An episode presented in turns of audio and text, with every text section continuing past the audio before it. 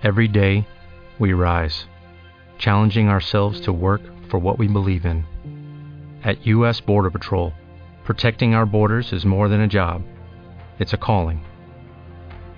Agents answer the call, working together to keep our country and communities safe.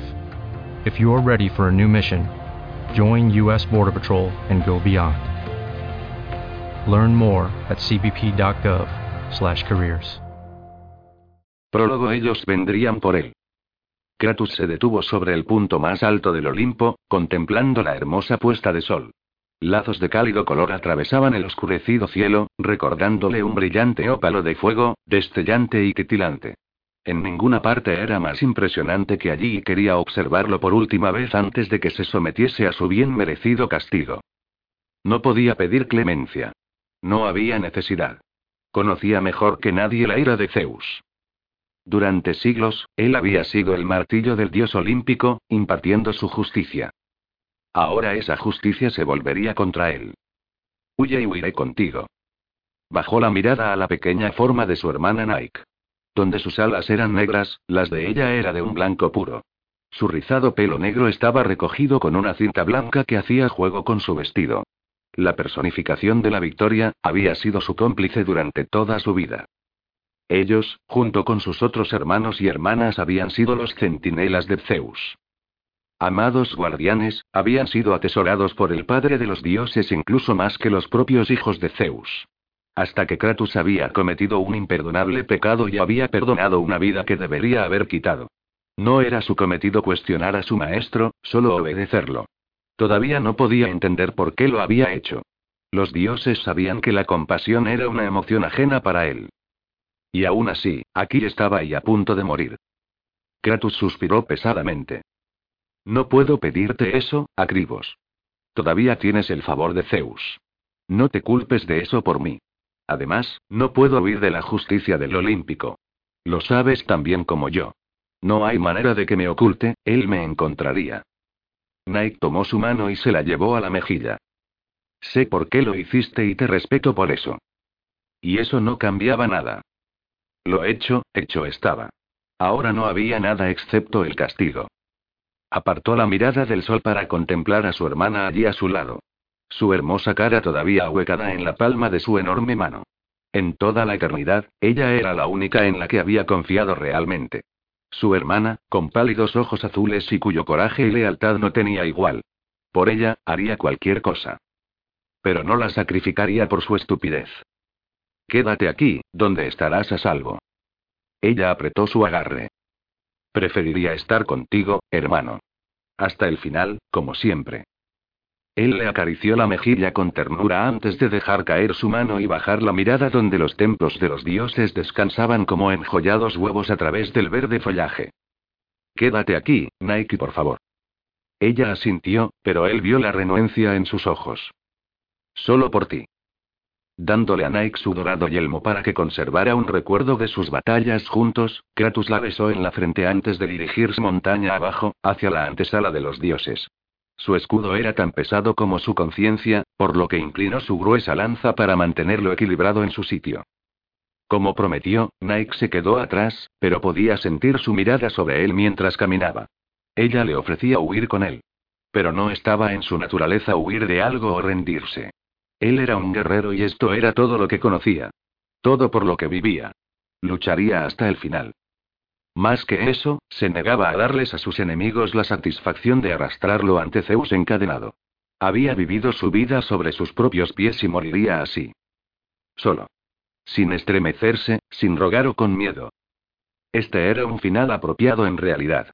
Después de todas las vidas que él había tomado insensiblemente para Zeus, esta sería su penitencia.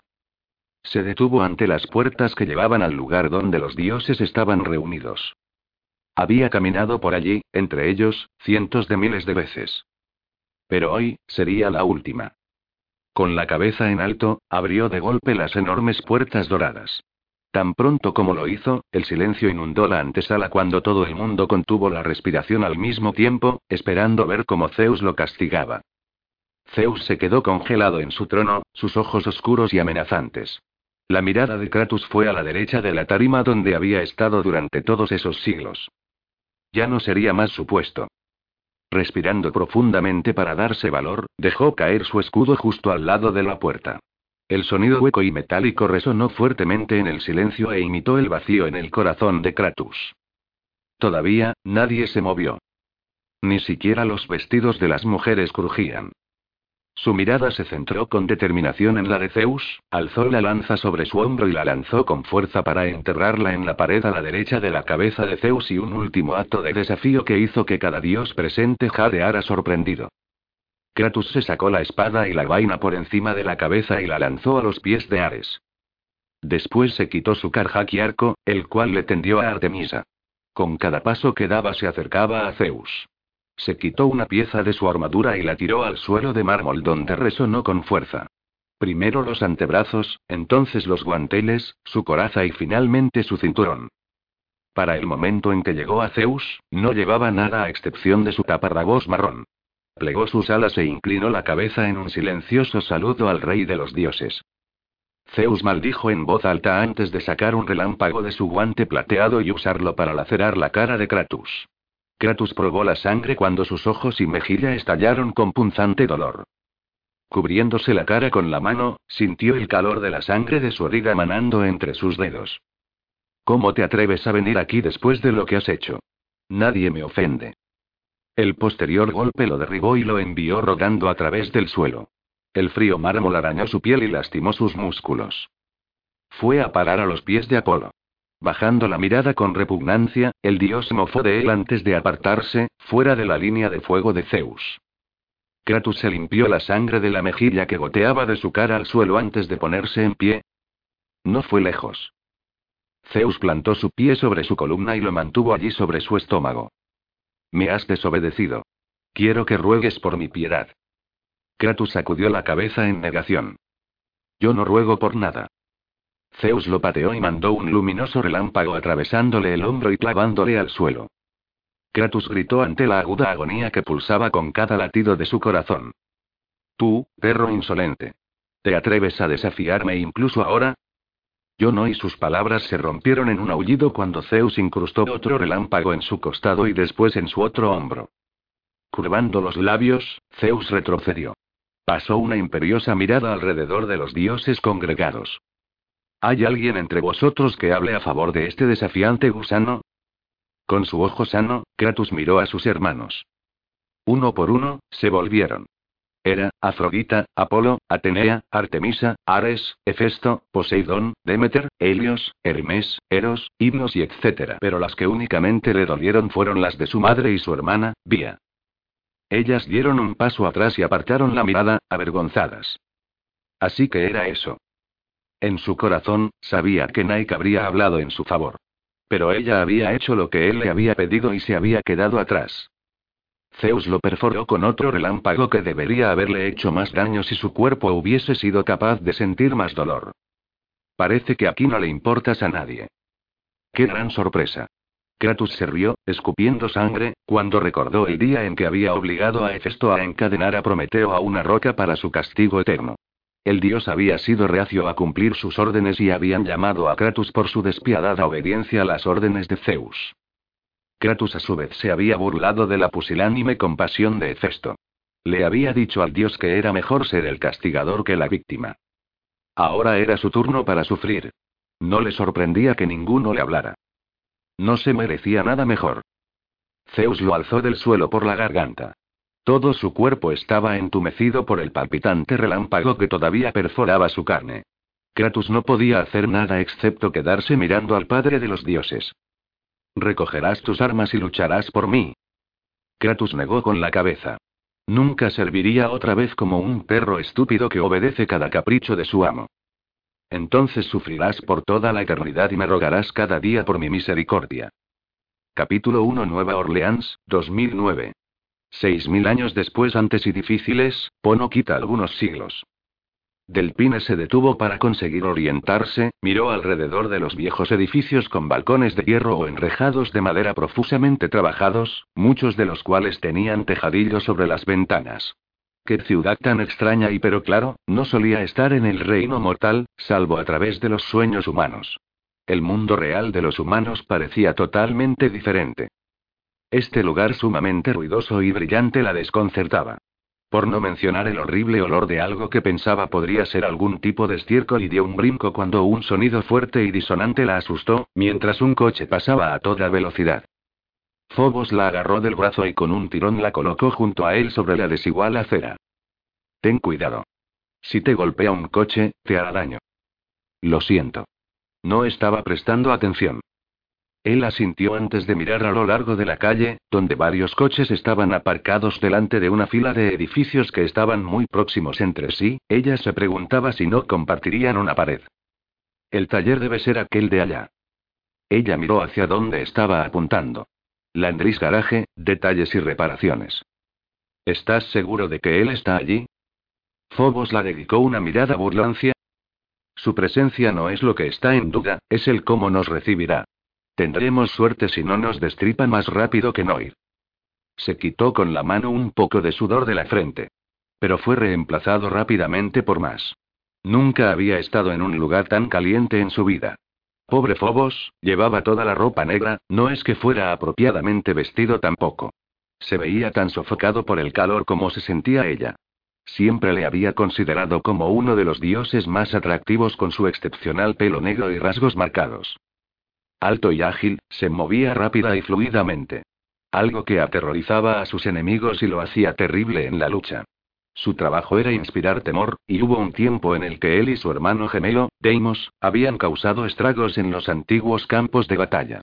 En siglos más recientes, se habían convertido en guerreros para las furias, castigando a quien contrariaba a los dioses.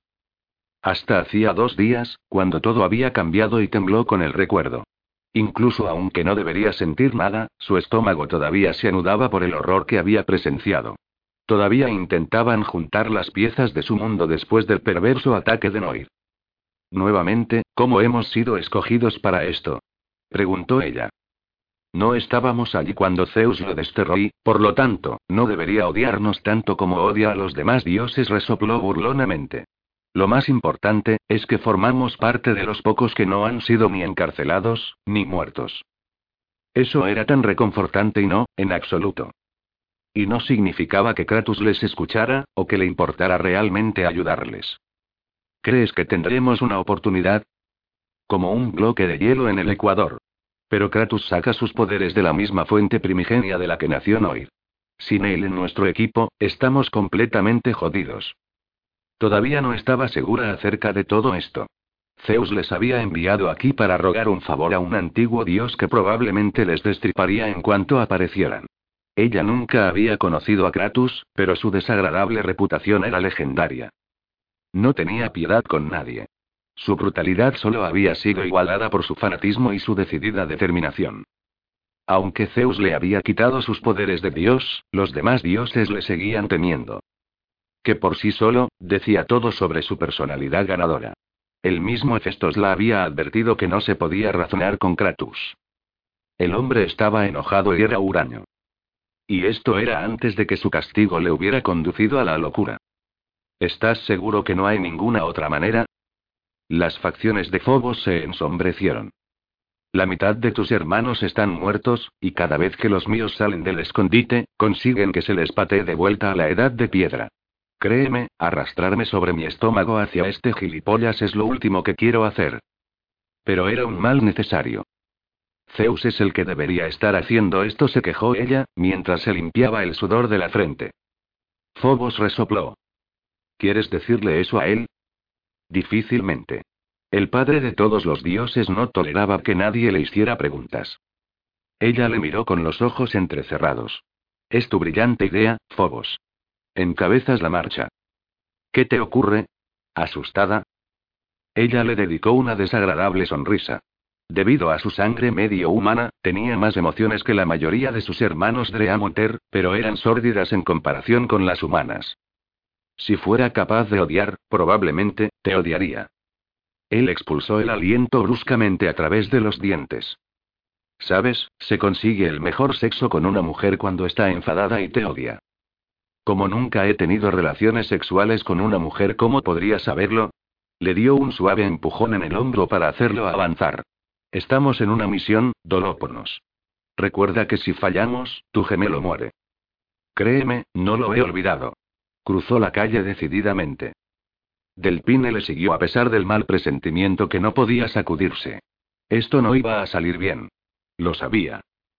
Entraron en la oficina del taller para encontrarse con una niña pequeña que hacía garabatos sobre una hoja de papel y a una mujer en torno a los 30 años que se inclinaba sobre un golpeado escritorio de metal. La mujer era bastante bonita, con pequeños ojos marrones y el pelo negro. Su sonrisa era brillante cuando los miró. ¿En qué puedo ayudarles? Phobos pasó al lado de Delpine para acercarse al escritorio. Buscamos a un tipo llamado Kratus. No conozco a nadie con ese nombre, dijo frunciendo el ceño. Lo siento. Quizá esté en el taller que hay al final de la calle. Phobos se rascó la cabeza, evidentemente tan desconcertado como Delpine. Estoy seguro que trabaja aquí, en este garaje. Créanme, mis fuentes son infalibles. La niña se limpió la nariz y empujó sus gafas con los nudillos. ¿Han perdido a su amigo, mami? Haz tus deberes, Molly. Volvió su atención de nuevo a Phobos. Mire, realmente lo siento, pero nunca he escuchado el nombre de Kratos antes. Llevo trabajando aquí desde hace cinco años y les aseguro que ninguno de nuestros muchachos se llama así. No es exactamente un nombre que se olvide, ¿verdad? El teléfono comenzó a sonar. Puso la mano sobre él. ¿Hay algo más que pueda hacer por ustedes? No Phobos observó a través del largo ventanal que separaba las oficinas de la zona del garaje hacia los hombres con manos de faena que estaban trabajando en varios coches. Delpine siguió su ejemplo y se congeló cuando vio al hombre que buscaban. Santo Dios y nadie podría pasar por alto a él. Por algo era el hijo del dios de la fuerza y de la guerra y aquel formidable poder manaba por cada poro de su piel. Sobrepasaba el metro 83 de estatura, estaba constituido por músculos bien definidos. Mientras ella lo miraba, él se limpió la grasa de las manos en un paño azul oscuro. Su mono de trabajo estaba abierto y las mangas estaban atadas alrededor de la delgada cintura, dejando su torso cubierto por una camiseta tan que negra que solo enfatizaba más su musculatura. Tatuajes negros tribales decoraban ambos brazos desde las muñecas hasta los hombros. Pero era su rostro lo que la hizo jadear. Nunca había visto a un hombre tan increíblemente bien hecho, a pesar de la cicatriz irregular que recorría todo el lado derecho de su rostro, desde el nacimiento del pelo hasta el lóbulo de la oreja. Su ojo derecho estaba cubierto con un parche negro dando profundidad a la cicatriz, ella se preguntó si habría perdido completamente el ojo como consecuencia de la herida. Sin embargo, de ninguna manera le restaba hermosura. En todo caso, le añadía, el pelo negro como el azabache estaba sudoroso y ligeramente rizado alrededor de un rostro cincelado como el acero y sombreado con una barba incipiente. Un poder feroz emanaba de cada pulgada de él. Fuerte y letal, te hacía verlo en campos de batalla, espada en mano, matando y mutilando a sus enemigos, no atrapado en un taller, trabajando en los coches. Era todo lo que había escuchado de él y mucho más. Que los dioses les ayudaran y si no los mataba a ambos, ella se sorprendería. Phobos echó un vistazo por encima del hombro a Delpine. Él definitivamente está aquí. La secretaria frunció el ceño mientras colgaba el teléfono y miraba a Kratos a través del ventanal. ¿Está buscando a Jericho? Phobos la miró. Se refiere a Kratos. Ella señaló al hombre que Delpine se comía con los ojos. Es Jericho Davis. Lleva aquí tan solo un par de semanas. ¿Tiene algún problema con la ley o algo por el estilo? Si están aquí para procesarle, no. Nada de eso. Phobos le dedicó una sonrisa casi encantadora. Somos viejos amigos. Ella entrecerró los ojos con recelo. Bueno, si su nombre no es Jericho Davis, tenemos que saberlo. Landry es muy estricto sobre que su personal tenga una conducta intachable. Aquí no tenemos convictos o chusma. Este es un negocio respetable, y tenemos la intención de mantenerlo así. Phobos levantó las manos. No se preocupe, estoy seguro que no es un criminal. Solo necesito hablar con él un minuto. La secretaria resopló. Pensé que había dicho que lo conocía. Así es. Entonces, ¿cómo va a dirigirse a un hombre que es mudo? Phobos pasó su atención sobre Delpine, quien estaba tan impresionada como él por aquel descubrimiento. Seguramente Zeus no habría sido tan cruel. ¿Qué le pasaba? ¿Estaba loca? Por supuesto que lo sería. Enferma por el pensamiento, Delpine miró hacia Jericho, que tenía la cabeza bajo el capo de otro coche. ¿Qué le habían hecho exactamente? Zeus le había arrebatado su divinidad, su vida y parecía que también su voz y su ojo. Obtener su ayuda parecía menos y menos probable por segundos. Quédate aquí, dijo Phobos mientras cogía el picaporte de la puerta que separaba la oficina del taller. No había ningún problema. Ella prefería enfrentarse a un león rabioso que intentar pedir un favor a un hombre que los dioses habían jodido tan duramente. ¿Por qué en la tierra o más allá de ella, este hombre debería ayudarles siquiera? Esperando lo mejor, se acercó al ventanal para mirar a Phobos. Cerró los ojos y se expandió hacia el espacio para poder oír la conversación. La tienda estaba llena de ruidos mecánicos y del sonido de la radio tocando Live Your Lies de ti. Varios de los hombres charlaban y bromeaban mientras trabajaban. Uno de ellos cantaba desafinando, mientras introducía aire en el neumático de un jeep rojo. Phobos se detuvo ante el intrepid blanco ante el que estaba Kratos. Este alzó la mirada y su cara se congeló un instante antes de que volviera de bajarla para seguir trabajando. Phobos se aproximó más. Tenemos que hablar. Kratos hizo caso omiso. Kratos y no sé lo que está usted haciendo aquí, dijo un hombre mayor también vestido con un mono que se detuvo al lado de Phobos. Pero gasta su tiempo si intenta dirigirse a Jericho así. El muchacho no puede hablar, palmeó el brazo de Jericho, no es que lo necesite. Su trabajo con los coches es mágico, miró a los demás hombres y sonrió. Intentan hablar con Jericho y más risas se unieron a las de antes, mientras se dirigía hacia el jeep donde el hombre estaba cantando. Jericho Fobos lo intentó otra vez. Por favor, concédeme un minuto de tu tiempo. Si las miradas pudieran matar Fobos estaría muerto al instante.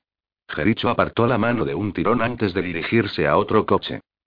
Fobos echó un vistazo a Delpine, quien se encogió de hombros en respuesta. Ella no tenía ni idea de cómo convencerlo. Suspirando, Fobos lo siguió. Vamos, yo y Jericho giró sobre él tan rápido que ella no se dio cuenta ni siquiera que se había movido hasta que hubo lanzado a Fobos sobre el capó del coche y lo fijó a este con una mano en la garganta. Jódete y muere, putrido bastardo, gruñó en la antigua lengua griega de los dioses mientras golpeaba con furia la cabeza de Fobos contra el capó. Cada mecánico que oyó su profundo gruñido se detuvo a observarlos. Diablos, dijo un alto y delgado afroamericano. Después de todo puede hablar. ¿Alguien sabe qué idioma es ese? ¿Ruso? Da, creo que es alemán. Tío, dijo un chico más joven, tirando del brazo de Kratos, vas a agollar el capó y cuando lo hagas, se descontará de tu sueldo. Gruñendo, Kratos apartó a Phobos del capó, lanzándolo como a una muñeca de trapo. Phobos recorrió la mitad del taller rogando antes de detenerse. Con el semblante alterado, Phobos se puso de pie. Cuando habló, continuó utilizando su idioma de modo que los humanos no pudieran entenderlos. Necesitamos tu ayuda, Kratos. Mientras pasaba al lado de Phobos para regresar al Intrepid, hizo que sus hombros chocaran, provocando en Phobos una mueca de dolor y que se frotara el brazo. Kratos está muerto. Eres el único y Kratos le grunó. Estáis muertos para mí. Todos vosotros. Ahora, lárgate. Delpine proyectó sus pensamientos a Fobos. ¿Debería entrar? No. No creo que eso ayude. Fobos se dirigió a Kratos. El destino del mundo está en tus manos. ¿No te importa? La salvaje mirada que le dirigió Kratos le dijo que no. Bueno, eso, y que se podía ir al tártaro y pudrirse. Delpine suspiró. ¿Qué iban a hacer ahora? Ellos necesitaban al dios de la fuerza. Uno que pudiera manejar el poder de la fuente primigenia para combatir al más perverso de los seres. Sin Kratos, no había oportunidad de ganar a Noir y su ejército de Scotty. El más viejo de los hombres caminó hacia Kratos. Así que, después de todo, ¿de qué país eres? Kratos lo ignoró y volvió a trabajar en silencio. Phobos movió hasta colocarse a su lado. Zeus está dispuesto a perdonarte lo que hiciste. Te ofrece devolverte tu divinidad. Toda ella. Te necesitamos. Cuando Kratos todavía se negó a responder, Phobos dejó escapar un suspiro de frustración. Mira, entiendo por qué estás jodido. Pero la vida de mi hermano está en juego aquí. Si no me ayudas, Noir lo matará. Kratos ni se inmutó. A Phobos le comenzó a palpitar un músculo de la mandíbula. Bien. Cuando el mundo y sus habitantes estén muertos, recuerda que eres el único que podría haberlo evitado. Kratos continuó haciendo caso omiso. Phobos se giró y se dirigió hacia ella. Delpine esperaba que Kratos lo reconsiderara y detuviera a Phobos. Pero realmente parecía querer decir lo que había dicho. No le importaba. Incluso ella, que no tenía nada más que apagadas emociones, parecía tener más que las manifestadas por este hombre. Estamos muertos, dijo Phobos en un tono grave cuando se acercó a ella. Tal vez deberíamos reunir otro equipo antes de convertirnos en picadillo. Delpine posó una esperanzada mirada hacia el hombre del taller. Tal vez debería intentarlo yo. Él negó con la cabeza. No hay manera de llegar a él. No ayudará. Esta noche puedo intentar contactar con él en sus sueños. Así no será capaz de huir de mí. Él no dijo que no, pero su mirada expresó lo que pensaba sobre que estaba malgastando el tiempo. ¿Quieres respaldo? Creo que seré más eficaz sola. Fobos bufó. Buena suerte. Si me necesitas, estaré a la espera. Delpine volvió a mirar a Kratos. Estaba trabajando, pero ella vio agonía en su ojo. Era tan profundo y penetrante que le provocó dolor por él y como extrañaba tener esos sentimientos. Pero no significaba nada. Tenía una misión que cumplir. Te veré esta noche. Y definitivamente no tenía ninguna intención de fallar. Jericho se detuvo cuando vio la grasa en su mano, tapaba el tatuaje que se había hecho para ocultar las palabras de condena que su propia madre le había grabado a fuego en la piel por orden de Zeus. Viejos recuerdos le atravesaron de nuevo, cuando pensó en la manera en que los olímpicos se habían vuelto contra él. Y todo porque se había negado a asesinar a un recién nacido. Cerrando los ojos, recordó aquel momento muy claramente. La pequeña choza y los gritos de la diosa que le rogaba misericordia. Mátame a mí, no a mi bebé, por favor. Por el sagrado Zeus, el bebé es inocente. Haré cualquier cosa. Había agarrado al niño, con la plena intención de cumplir con su deber. El padre del crío se había acercado por la espalda. Pero el dios del sufrimiento, dolor, le había cogido y reducido junto a la diosa que había intentado desesperadamente salvar a su familia. El único pecado de aquel bebé había sido su nacimiento. Y cuando miró a la pequeña y confiada carita y el bebé le sonrió, inconsciente de lo que ocurriría, vaciló. Mátale, gruñó dolor. Kratos colocó la daga en su garganta con la intención de rebanarla. Riendo, el bebé se estiró para alcanzarle, sus ojos brillando con fuego y disfrute cuando esos diminutos dedos rodearon su enorme mano. Entonces había hecho lo único que podía hacer. Había usado sus poderes para poner a dormir al bebé, luego lo escondió y se lo dio a unos campesinos para que le criaran. Un momento de compasión. Una eternidad de vergüenza, abuso y degradación. Ahora se atrevían a pedirle un favor después de todo lo que le habían hecho. Ellos le habían echado fuera de sus mentes. Y él había hecho lo mismo. ¡Ey, hombre! dijo Darice, acercándose a él. ¿Por qué nunca nos dijiste que podías hablar? Porque si hablaba con Darice podría dar lugar a una amistad. Y si cometía ese error, Darice estaría muerto antes que él. Brutalmente y sin piedad. Zeus le había quitado todo. Así que mientras ignoraba a Darice quitó el alternador que necesitaba ser reparado. Darice hizo un sonido de disgusto. Como quieras. Supongo que eres demasiado bueno para relacionarte con el resto de nosotros. Era mejor que pensara eso. Es mucho más fácil que tratar de dar explicaciones sobre una verdad que nunca aceptaría. Estaba solo en este mundo. Como siempre. Darice se dirigió al Toyota en el que había estado trabajando. Paul y él bromeaban con naturalidad mientras limpiaban a fondo el radiador y los cables. Jericho había retirado el alternador cuando una sombra cayó sobre él. Buscando, encontró al dueño del taller, Jacob Landry. Bajo y rechoncho, Landry tenía el pelo cano con entrantes y un par de ávidos ojos azules. He oído que aquí ha habido algunos problemas contigo. Jericho negó con la cabeza. Un HMM. Charlotte también me ha dicho que puedes hablar. ¿Es cierto? Asintió. Muchacho, ¿por qué me has mentido? Te dije cuando te contraté que no quería gilipolleces. Si quieres trabajar aquí, vienes a tiempo completo, y guardas tu vida personal en casa y no me vienes con problemas y mentiras. ¿Comprendido? Sí, señor, dijo mientras trataba de mantener la hostilidad fuera de su voz. Odiaba tener que arrastrarse de culo solo para poder comer. No volverá a suceder de nuevo, señor Landry. Se lo prometo. Landry le palmeó bruscamente el hombro. Mejor que sea así. Jericho apretó la llave que tenía en la mano, queriendo dar a Landry una muestra de lo que era capaz de hacer. Hubo un tiempo en que habría destripado a quien le hablara así. Y mucho menos, si le tocaban sin permiso. Antes de que su vida humana hubiese comenzado, todos los que entraron en contacto con él temblaron por temor a su fuerza y severidad. Landry era un idiota. Disfrutaba del minúsculo poder que tenía sobre la gente que trabajaba para él. Solo se sentía bien cuando los hacía arrastrarse para conseguir su sustento. Y tanto como esto jodía, Jericho necesitaba el trabajo. Mientras el mundo se hacía más moderno, era más difícil y más difícil encontrar gente que hiciera tarjetas de identificación falsas por un precio razonable y quien estuviera dispuesto a dejarlo vivir de alquiler. A otros inmortales se les permitía acumular riquezas, pero eso también, se le había negado. Cada vez que trataba de guardar un solo dólar, Zeus se lo quitaba. Una catástrofe tras otra. Así había sido su existencia durante tantos siglos que ya ni siquiera se molestaba en contarlos. No tenía nada y nunca volvería a tener nada. Ni siquiera la dignidad. Suspirando, volvió al trabajo, se odiaba a sí mismo y esta vida.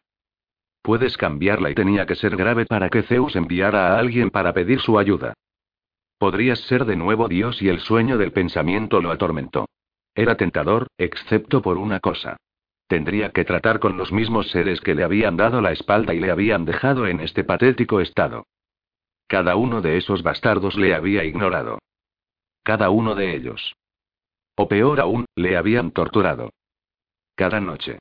Durante miles de años, los Dolopón y los hijos de las furias, y los dioses de los sueños le habían visitado y matado. Y cada mañana, resucitaba para vivir esta miserable existencia que había abandonado la noche anterior. Una y otra vez. Sangre y violencia. No importaba lo duro que intentara luchar contra ellos, no tenía poderes que utilizar. Se regodeaban golpeándole y martirizando para maximizar el dolor en su condena. Todos los órganos de su cuerpo le habían sido arrancados tantas veces que el dolor se había grabado a fuego en su ADN. Temía la llegada de la noche y el horror que inevitablemente llegaría. Justo ayer por la noche, dos de ellos le habían arrancado el corazón y otra vez. Al final del día, nunca olvidaría lo que le habían hecho. Así que ¿y qué le importaba el peligro que corría el mundo?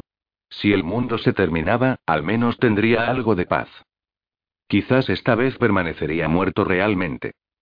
Delpine regresó al Olimpo para poder pasar el resto del día investigando para su último objetivo.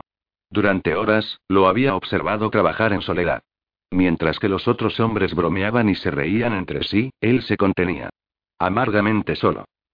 Cada cierto tiempo, lo observaba mirar a los otros y su compañerismo con un destello de nostalgia tan potente que la hacía sufrir. Lo ignoraban como si fuera invisible.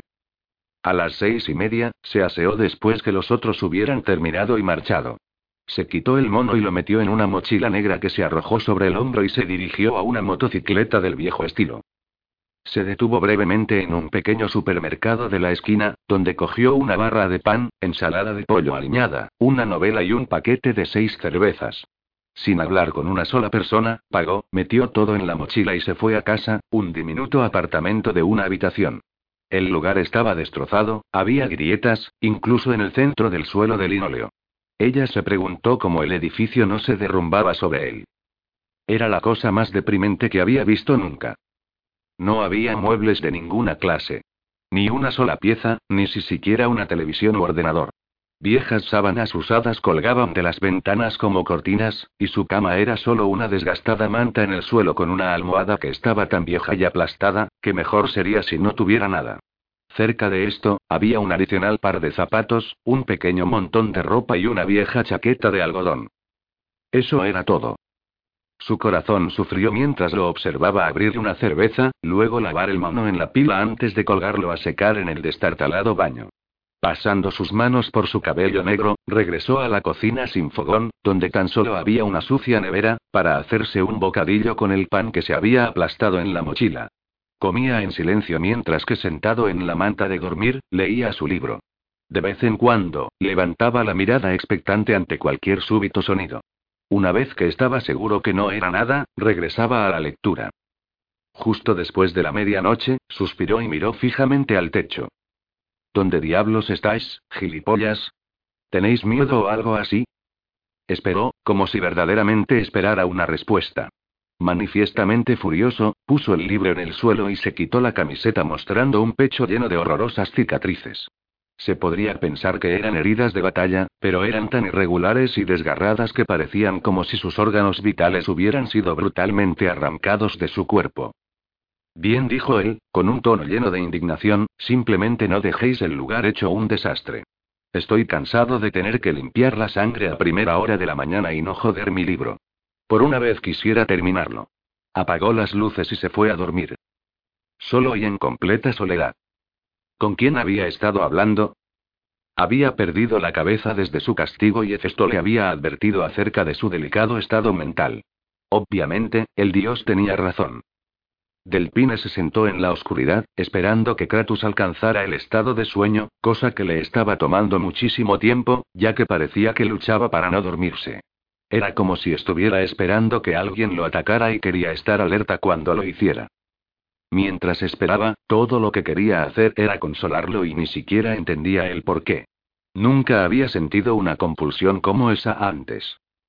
Probablemente, porque sabía lo que era sentirse marginada del mundo, no tanto como lo estaba él, pero aún recordaba los desolados sentimientos de su antigua vida. Como una mujer joven, había vivido entre los seres humanos y se había sentido como una de ellos.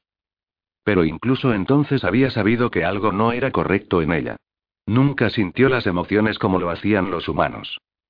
No fue hasta su adolescencia que sus poderes se manifestaron completamente.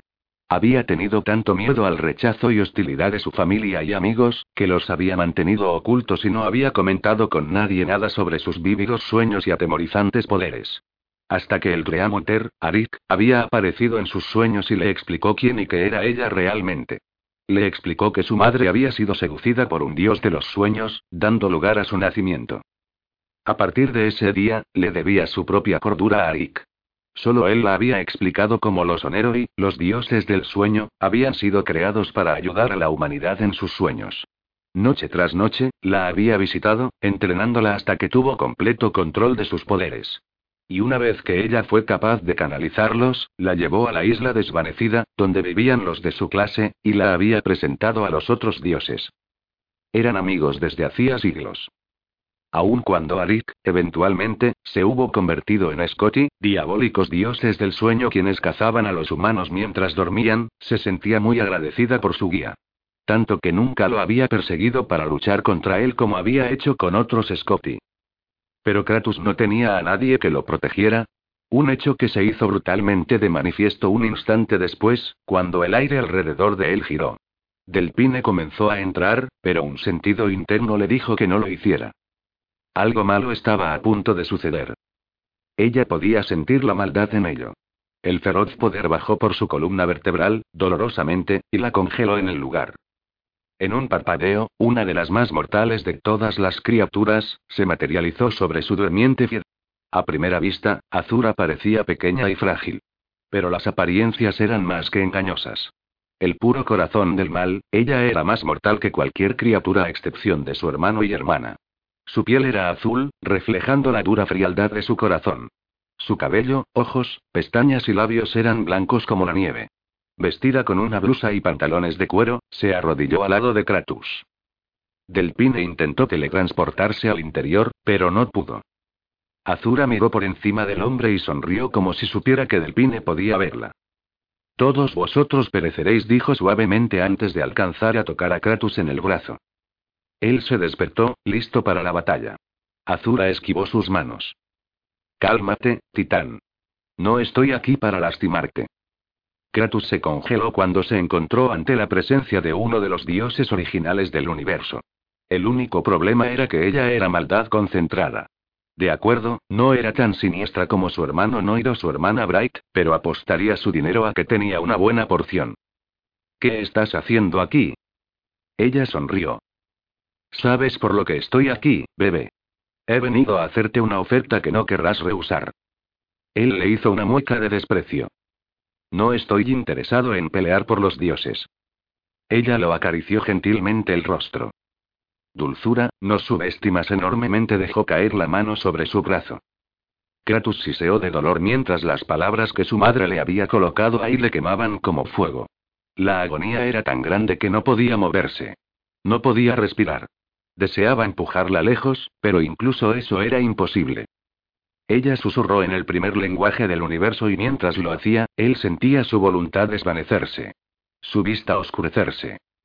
Entonces el dolor se había ido y su corazón estuvo tan vacío como la pocilga que llamaba hogar. Síguenos Kratos y servirás a la mano derecha de los maestros. Nadie será capaz de convertirte nuevamente. Quería decirle que no, pero la parte de su corazón que resistía estaba cerrada y sellada. En su lugar, vio todos los siglos de su sufrimiento. Sintiendo todas las degradaciones por las que había pasado, empezando por Zeus adhiriéndolo al piso con sus rayos de poder. Como el hijo de guerra y odio, deseaba venganza. No, se quemaría por ella. Ven conmigo, Kratos, y haremos que Zeus ruegue por tu misericordia. Vivo en un mundo donde si algo parece muy bueno para ser verdad, siempre lo es. Ella le dedicó una dulce y calmante sonrisa. Esta vez no. Tendrás todo el poder que desees. Todo el dinero que te puedas imaginar. No más inclinarse ante un jefe que desprecias. No más ser torturado en el plano humano. No más tener que luchar con los dioses que te maldijeron por esto se inclinó hacia adelante para susurrar en su oído. Venganza. Venganza. Ella rozó su mejilla con la suya. Toma mi mano, Kratos, y te llevaré lejos de esta miseria, hacia un lugar donde nunca desearás nada más. No lo hagas. Había algo más de lo que ella decía. Siempre lo había. Dentro de sí, él lo sabía, y aún así, mientras yacía ahí, todo lo que veía era el pasado. El interminable ciclo de miseria que Zeus le había dado. Si no había nada más, por lo menos Azura lo mataría y lo sacaría del sufrimiento. No tenía nada por lo que vivir. Nada. Morir era fácil. Lo había hecho cada noche durante miles de años. Pero para tener un minuto libre de lo que había sido su vida, él aceptaría. Con una profunda mirada sobre ella, asintió. Soy tuyo. Riendo, Azura tomó su mano. Entonces ven, mi precioso guerrero. Vamos a lanzar fuego y destrucción en los olímpicos y los humanos. La guerra final ha comenzado. Capítulo 2 del Pine se echó hacia atrás con horror. Intentó transportarse de la mejor manera posible a la habitación de Kratos para detenerlos. No pudo. Azura la había bloqueado y nada podía hacerla entrar. No. Les gritó. Pero era demasiado tarde.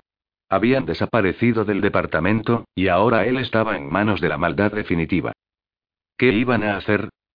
¿Cómo podía haber sucedido esto? Más que nada, ¿por qué no había podido impedir que pasara? No tendría que haber esperado a que se fuera a dormir.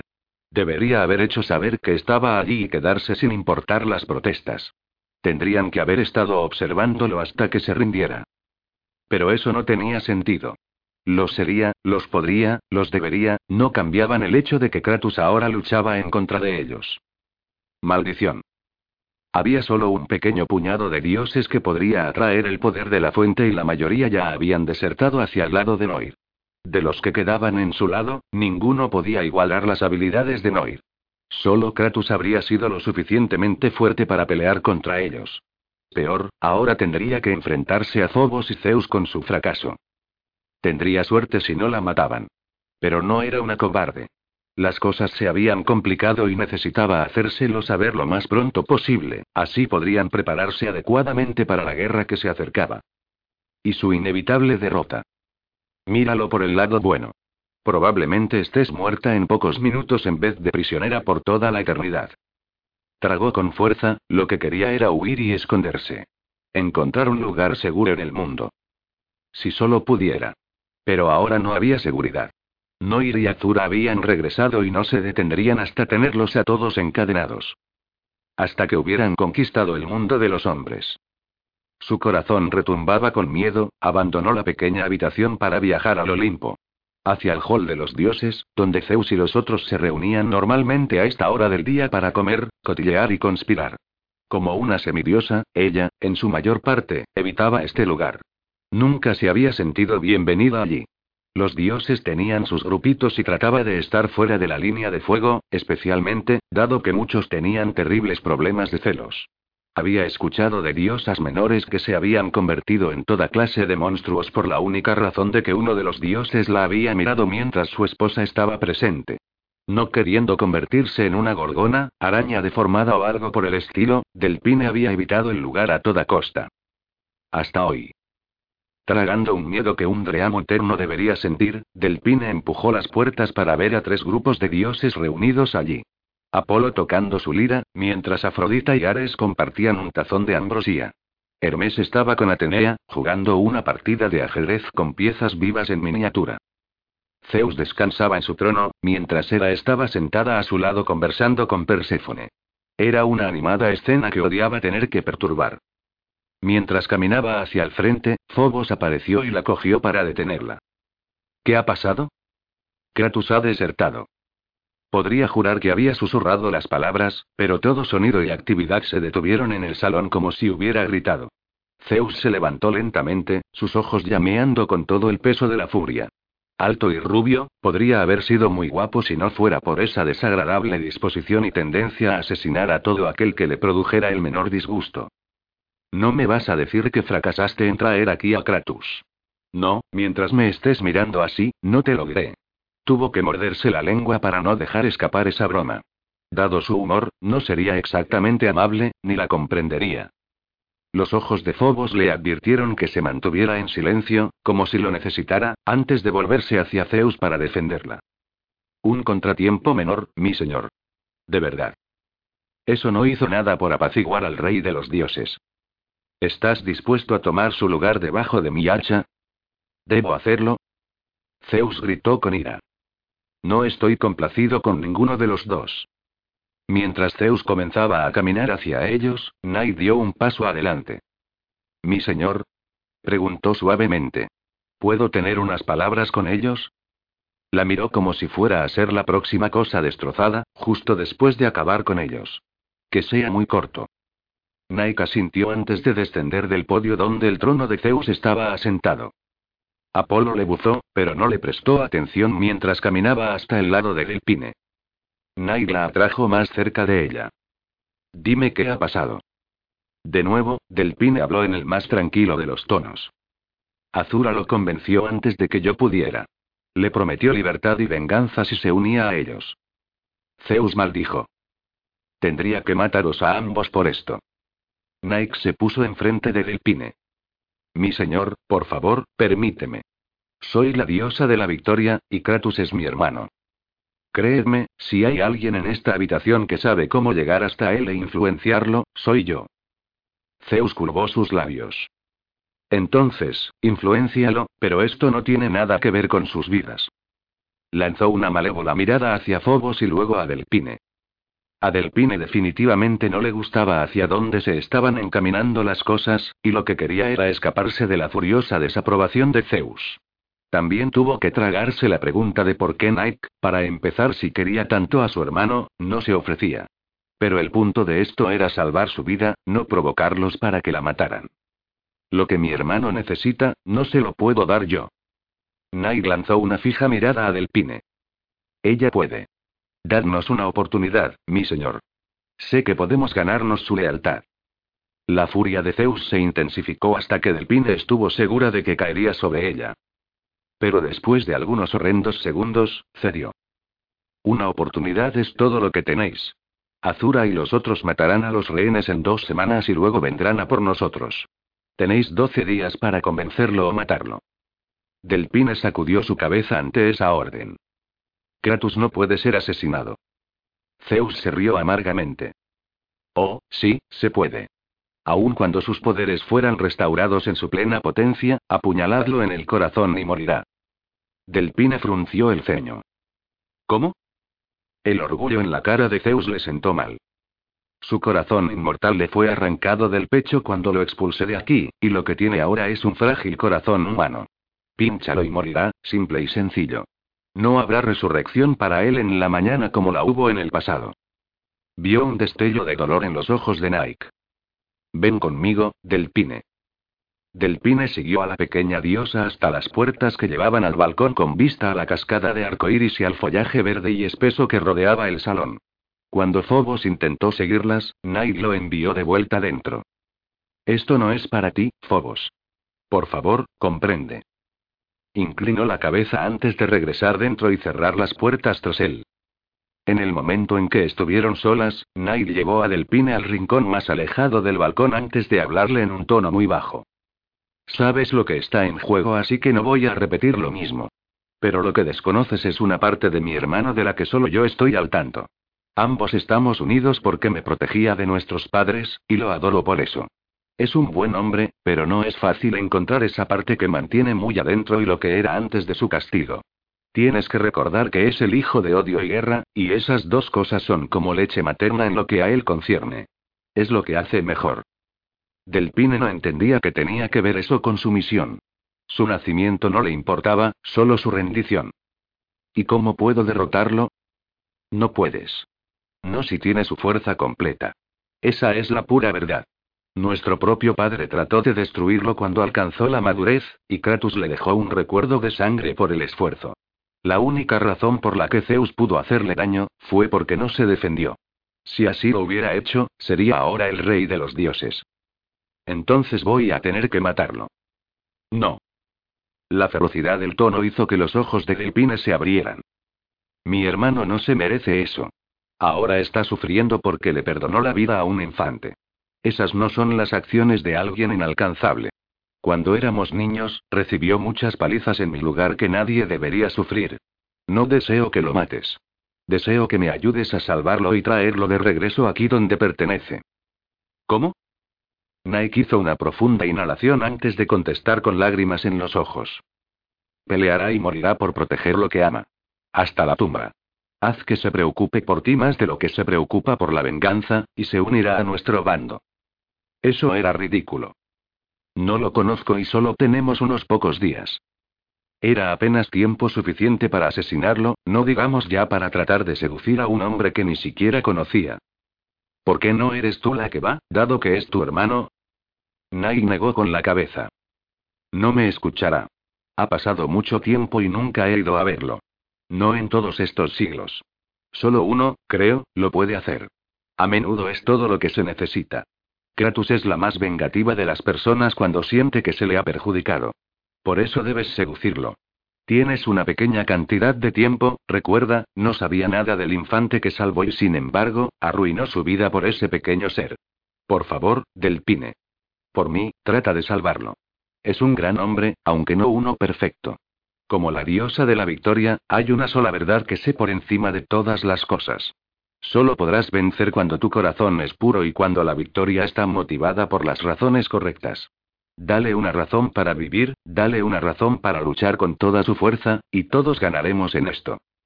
¿Y si no puedo? Sus ojos se tornaron aún más oscuros mientras dejaba escapar un triste suspiro. Conoces la respuesta, y sabes lo que Zeus os hará si fallas. Delpine asintió. Perderían sin él. Necesitaban su fuerza y sus poderes para combatir a Noir y su ejército. Mientras que su destino sería afortunada si escapaba tan fácilmente como lo había hecho Kratos. ¿Debo conseguir que Eros le dispare?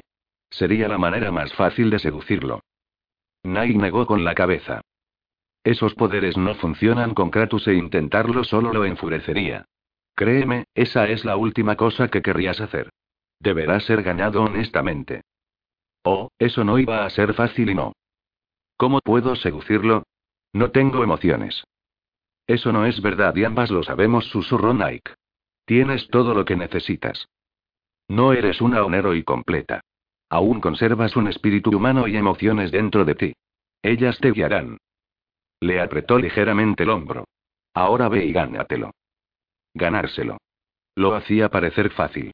Pero mientras Delpine la observaba marcharse, todo lo que podía ver era su propia condenación.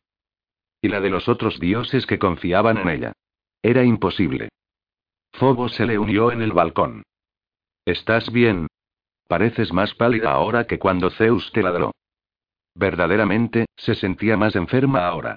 Más atemorizada. ¿Cómo seduces a un hombre? Se rió ante su pregunta. Creo que me ofende que me lo preguntes. ¿Qué? ¿Crees que tengo alguna clase de experiencia en ese tema? Le lanzó una cómica mirada. Estoy hablando en serio, Fobos. Igual que yo dijo, ofendido. Seducir hombres no es exactamente algo en lo que tenga experiencia. Ni es algo en lo que me pase el tiempo pensando. echó una mirada a la puerta para asegurarse de que estaba completamente cerrada. Cuando habló, era apenas un audible susurro. Tal vez deberías preguntárselo a Zeus. Puso los ojos en blanco. Si las historias fueran ciertas, todo lo que una mujer necesitaba para seducir a Zeus era ser una hembra. Ni siquiera tenían que respirar. No eres gracioso, Phobos. Necesito ayuda con esto. Ayuda real. ¿Qué les gusta a los hombres? Eso depende del hombre. A mí me gustan los pechos. Una buena delantera me convence de hacer lo que sea. Incluso cosas estúpidas. Ella dejó escapar un gruñido frustrado. Eres tan ofensivo. Oh, por favor, dijo descaradamente. Tengo diez mil años de edad. Eres afortunada de que no sea más chauvinista de lo que ya soy. Nena, he recorrido un largo camino. Y no la ayudaba en lo más mínimo. Solo vete. Fobos vaciló como si no estuviera seguro de cuál era lo mejor que podía hacer. Ella señaló hacia la puerta. Él levantó sus manos rindiéndose. Está bien. Me voy. Pero si me necesitas y prefiero sacarme los ojos. Se lo tomó con una sonrisa muy natural. Como la personificación del miedo, a menudo tengo ese efecto en las mujeres. Tal vez debería intentar cambiarme de lugar con Imerus 1. Me han dicho que las mujeres se rasgan la ropa en el momento en que aparece. Definitivamente es mejor ser el dios de la lujuria que del miedo. Sacudió la cabeza ante su superficialidad mientras se encaminaba hacia adentro. ¿Cómo desearía poder parecerse un poco a él? Nada parecía tocar a Fobos o sacudirlo. Honestamente, estaba atemorizada, e incluso en silencio, esa emoción era amarga. Sola, miró a través del lujoso jardín y consideró su siguiente curso de acción. Kratos estaba con sus enemigos y ella estaba encargada de seducirlo o asesinarlo. ¡Qué gran desafío! Mientras pensaba en alguna manera de acercársele, Phobos reapareció, su expresión furiosa y preocupada. Los Scott y de Noir están atacando el salón de los espejos. Agarró su mano y la teletransportó de vuelta a la isla desaparecida antes de que pudiera siquiera parpadear. Sin duda, había un grupo de Scotty destrozando los portales que usaban para controlar el sueño humano y unirse a los durmientes. Todo el salón de vidrio estaba en ruinas. Piezas de cristal y espejo estaban desparramadas por todo el suelo mientras un puñado de dioses del sueño intentaba luchar con ellos. Delpine manifestó una espada para atacar al escotos que tenía más cerca. El escotos rió. ¿Quieres jugar, niñita? Se lanzó hacia él, mostrándole exactamente cuán letal era. Borrándole instantáneamente la sonrisa de la cara. Era mortalmente precisa y había practicado toda su existencia para pelear con los demonios que perseguían a los humanos mientras dormían. Había muy poco sonero y con más talento que ella. Phobos estaba luchando con dos más, tratando de proteger los portales restantes. Aunque, técnicamente, podían hacer su trabajo sin ellos, no era ni remotamente tan fácil. Ni siquiera efectivo. Los portales tenían que ser salvados. Uno en la mitología griega, Himero, en griego antiguo W muiz contra barra Himeros, deseo, era la personificación de la lujuria y el deseo sexual. Era hijo de Afrodita, quien había nacido de la espuma del mar en cinta de él y de Eros, el dios del amor. Se le representaba como un joven alado, igual que al resto de los erotes, y con frecuencia acompañado de Eros y Poto, dioses del amor y el anhelo. Justo cuando Delpine estaba por correr hacia su oponente, alguien la agarró por detrás. Una ruda mano aferró su garganta, paralizando su cuerpo entero. No había nada ahí sino una profunda y oscura niebla. El aura de maldad era tangible. Ese era Noir. Y estaba en sus garras. Algo frío acarició su mejilla un instante antes de que él le volviera la cabeza y la oscuridad invadiera cada parte de ella. Azura trazó un pequeño círculo alrededor de Jericho mientras sonreía orgullosamente. Cerró los ojos, dejando que el poder de la fuente lo llenara de nuevo. Había pasado tanto tiempo. Demasiado tiempo y estaba completo una vez más, y se sentía increíble. ¿Cómo lo había extrañado? La visión y los olores de sus poderes. La sensación que lo recorría como fuego viviente. Flexionando su mano, vio como sus dedos se convertían en garras metálicas que eran como afiladas cuchillas.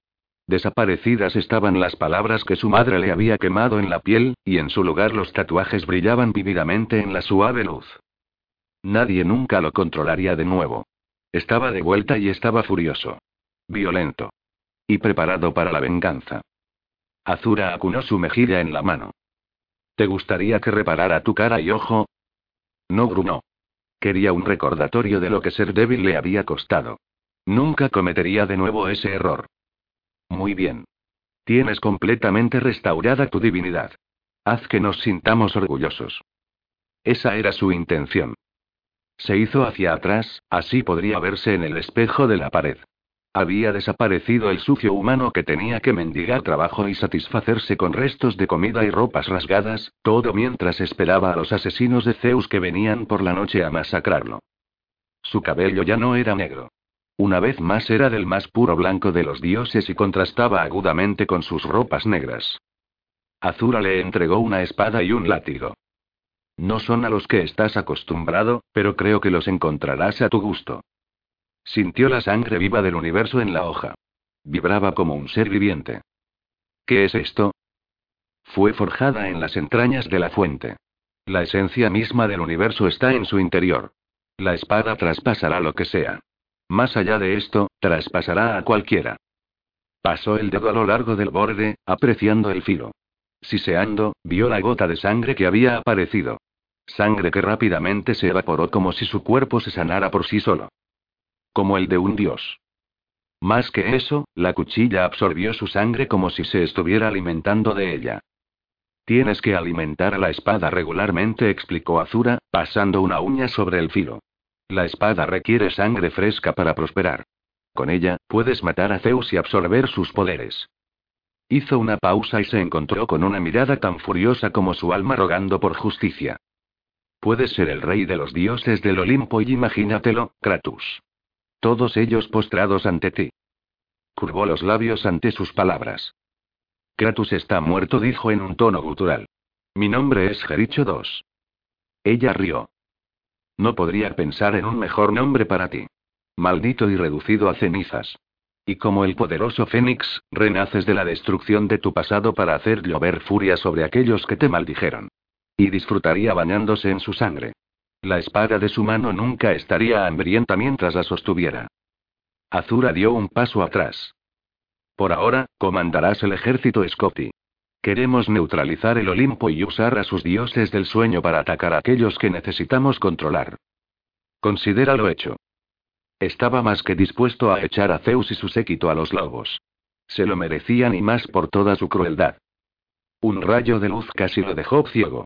Levantando un brazo para escudar su ojo, frunció el ceño mientras la negra niebla se transformaba en el único ser que conocía, aún más malvado que Azura. Noir. Alto y oscuro con cabello y ojos negros, Noir exudaba un poder supremo inmisericorde. Incluso Jericho tenía que admitir que era guapo de la única manera en la que los dioses lo eran. Pero este era uno de los primeros seres que habían sido creados. O más bien, en el caso de Noir, el primero en ser engendrado. Vestido con armadura ornamentada de borgoña, Noir llevaba una capa rojo oscuro que estaba bordada en oro. La fría mirada de Noir se entrecerró en Jericho hasta que se dirigió a Azura. Felicitaciones, hermanita. Te dije que podría convencerlo para que se pusiera de nuestro lado. Noir inclinó su cabeza hacia ella. Dos Jericó, antigua ciudad bíblica caída hasta sus cimientos. N. TT, y yo me he anotado un tanto desde el otro lado. ¿En serio? Míralo por ti misma. Extendió su mano para mostrarle en su palma un agujero negro donde un grupo de onero y estaba yaciendo en profunda miseria. Jericho esperaba que la visión lo hiciera supremamente feliz. Pero mientras veía sus torturados y lastimados cuerpos, una no solicitada ola de compasión lo recorrió. ¿Por qué? No podía imaginarlo. Los dioses sabían que ellos no tendrían piedad en lo que a él concernía. Muchas veces, se reían cuando lo asesinaban. Pero mientras inspeccionaba a los prisioneros, uno en particular capturó su atención. Sin pensarlo, dio un paso adelante. Azura le prestó toda su atención. ¿Ves algo que te guste? Jericho giró alejándose de la mujer de cuyo rostro no podía apartarse. No sabía por qué lo atraía. Había sido un movimiento estúpido por su parte. No. Entonces dejaré que una de mis sirvientas te enseñe tus nuevos aposentos. Creo que los encontrarás de mucho mejor gusto que ese hoyo en el que estabas viviendo. Azura chasqueó sus dedos y una joven alrededor de los 16 apareció. Al menos es lo que parecía al principio. Pero su bronceada piel mantenía una iridiscente cualidad que le recordaba los ojos de un dragón. Era una demonio muy hermosa. Sígueme, mi señor dijo suavemente. Lo hizo y se asombró ante la opulencia del palacio dorado que Azura y Noir llamaban hogar. A diferencia de los olímpicos, vivían en la entraña más oscura del centro de la Tierra. Con todo, estaba lejos de ser oscuro o depresivo. ¿Cuánto tiempo has estado aquí? Le lanzó una mirada sobre su hombro. Nací aquí, mi señor. ¿Y qué edad tienes? Un poco más de dos mil años. Abrió una puerta negra con chapas de oro. Jericho dejó salir un apreciativo jadeo ante la vista de su nueva habitación. Lujosa y rica, lo llamaba a entrar. Caminando despacio junto a la demonio, fue todo lo que puedo hacer para no correr hacia la cama y arrojarse sobre ella. Había pasado tanto tiempo desde que había dormido en una cama que no podía siquiera recordar la sensación. La chica cerró la puerta y se desplazó hacia la chimenea. Arrojando ráfagas de llamas de su mano, encendió el fuego. Luego se volvió hacia él con un brillo calculador en sus oscuros ojos. ¿Hay algo más que pueda hacer por ti, mi señor? Entendió el significado inmediatamente y no tenía intenciones de ir allí. Al menos, no con una demonio y no en ese momento. No. Pareció aliviada. Si cambiaras de opinión, llámame. Rielle. Vendré inmediatamente. Gracias. Pareció sorprendida por su gratitud antes de desvanecerse. Solo, Jericho dejó su espada en el tocador. Se movió alrededor de la habitación, recorriendo con sus manos la fina madera pulida de los postes de la cama. Esta le recordaba a su cama en el Olimpo del tiempo, antes de la historia registrada, cuando había sido respetado y temido. Estaba de vuelta. Y estaba enfadado. Que la fuente ofreciera piedad a aquellos que le habían hecho enfadar.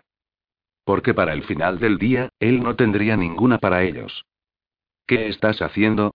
preguntó Noir bruscamente. Azura hizo una pausa mientras su sirviente posaba el cuerpo de la perra olímpica sobre la mesa ante ella. ¿No viste la manera en que la miró? Noir se encogió de hombros. Es atractiva. Era de esperarse. Sí, pero necesitamos mantener a nuestra nueva herramienta feliz. La última cosa que queremos es que se vuelva contra nosotros. Sin tu malachai, lo necesitaremos cuando ataquemos a la fuente. Pasó la mano sobre el inconsciente cuerpo de la mujer, apreciando su pequeña estatura. Es una belleza, ¿no es verdad? Si te gustan las mujeres pálidas e insípidas. Personalmente, las prefiero con más color. Azura sonrió cuando la atrajo más cerca y pasó la lengua a lo largo de su garganta. Escalofríos recorrieron su piel. Aun cuando se llamaban entre ellos hermano y hermana, no había nada que los uniera por sangre, excepto su mutua búsqueda de poder y el hambre de muerte. En eso, eran familia.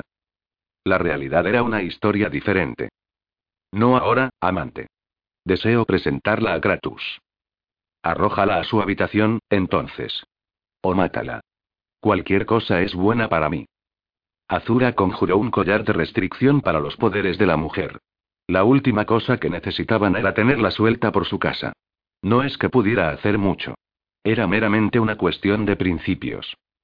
Tan pronto como tuvo los poderes de la olímpica restringidos, desató el pálido cabello de la mujer para que cayera como una cascada sobre sus hombros. Sí, muy bonita. Satisfecha, Azura se teletransportó hasta la habitación de Kratos. Estaba observando por la ventana como si tratara de encontrar un enemigo de alguna clase. En el momento en que apareció, se volvió como si estuviera listo para luchar. Suprimió la urgencia de burlarse de él por algo que era en realidad admirable. Era inteligente al no confiar en ellos. La mayoría de las personas, para su extremo detrimento, lo hacían. El hecho de que solo él sospechara alguna traición decía mucho del por qué era un valioso aliado. No hay necesidad de estar nervioso. Su cara era una absoluta piedra. ¿Qué estás haciendo aquí? Te he traído un regalo. Jericho arqueó una ceja, preguntándose qué clase de juego estaba jugando, y sabía que estaba tramando algo. Todo su comportamiento le advertía que todo lo que buscaba era ponerlo aún más furioso. Y no estaba nervioso. Era solo que conocía la traición que vivía en el corazón de todas las criaturas. Era todo lo que esperaba de ellas. No se podía confiar en ninguna. En realidad, eso no era cierto. Podrían ser de confianza para joder a la gente a su alrededor cuando eso servía a sus propósitos. Eso podía confiar. ¿Regalo? Su sonrisa era maliciosa y más fría que el hielo. Bon appetit, precioso, dijo Azura mientras chasqueaba sus dedos. El sonido aún resonaba en sus oídos cuando una pequeña forma se materializó ante sus pies. Jericho jadeó ante la visión de la diminuta mujer y una que estaba completamente desnuda. ¿Te preocupas por tu familia? Entonces, ¿por qué darles solo huevos ordinarios cuando pueden disfrutar de lo mejor? Eggland's Best, los únicos huevos con ese delicioso sabor fresco de granja, además de la mejor nutrición, como 6 veces más vitamina D, 10 veces más vitamina E y 25% menos de grasa saturada que los huevos regulares, además de muchos otros nutrientes importantes. Así que, dales los mejores huevos. Eggland's Best, mejor sabor, mejor nutrición, mejores huevos.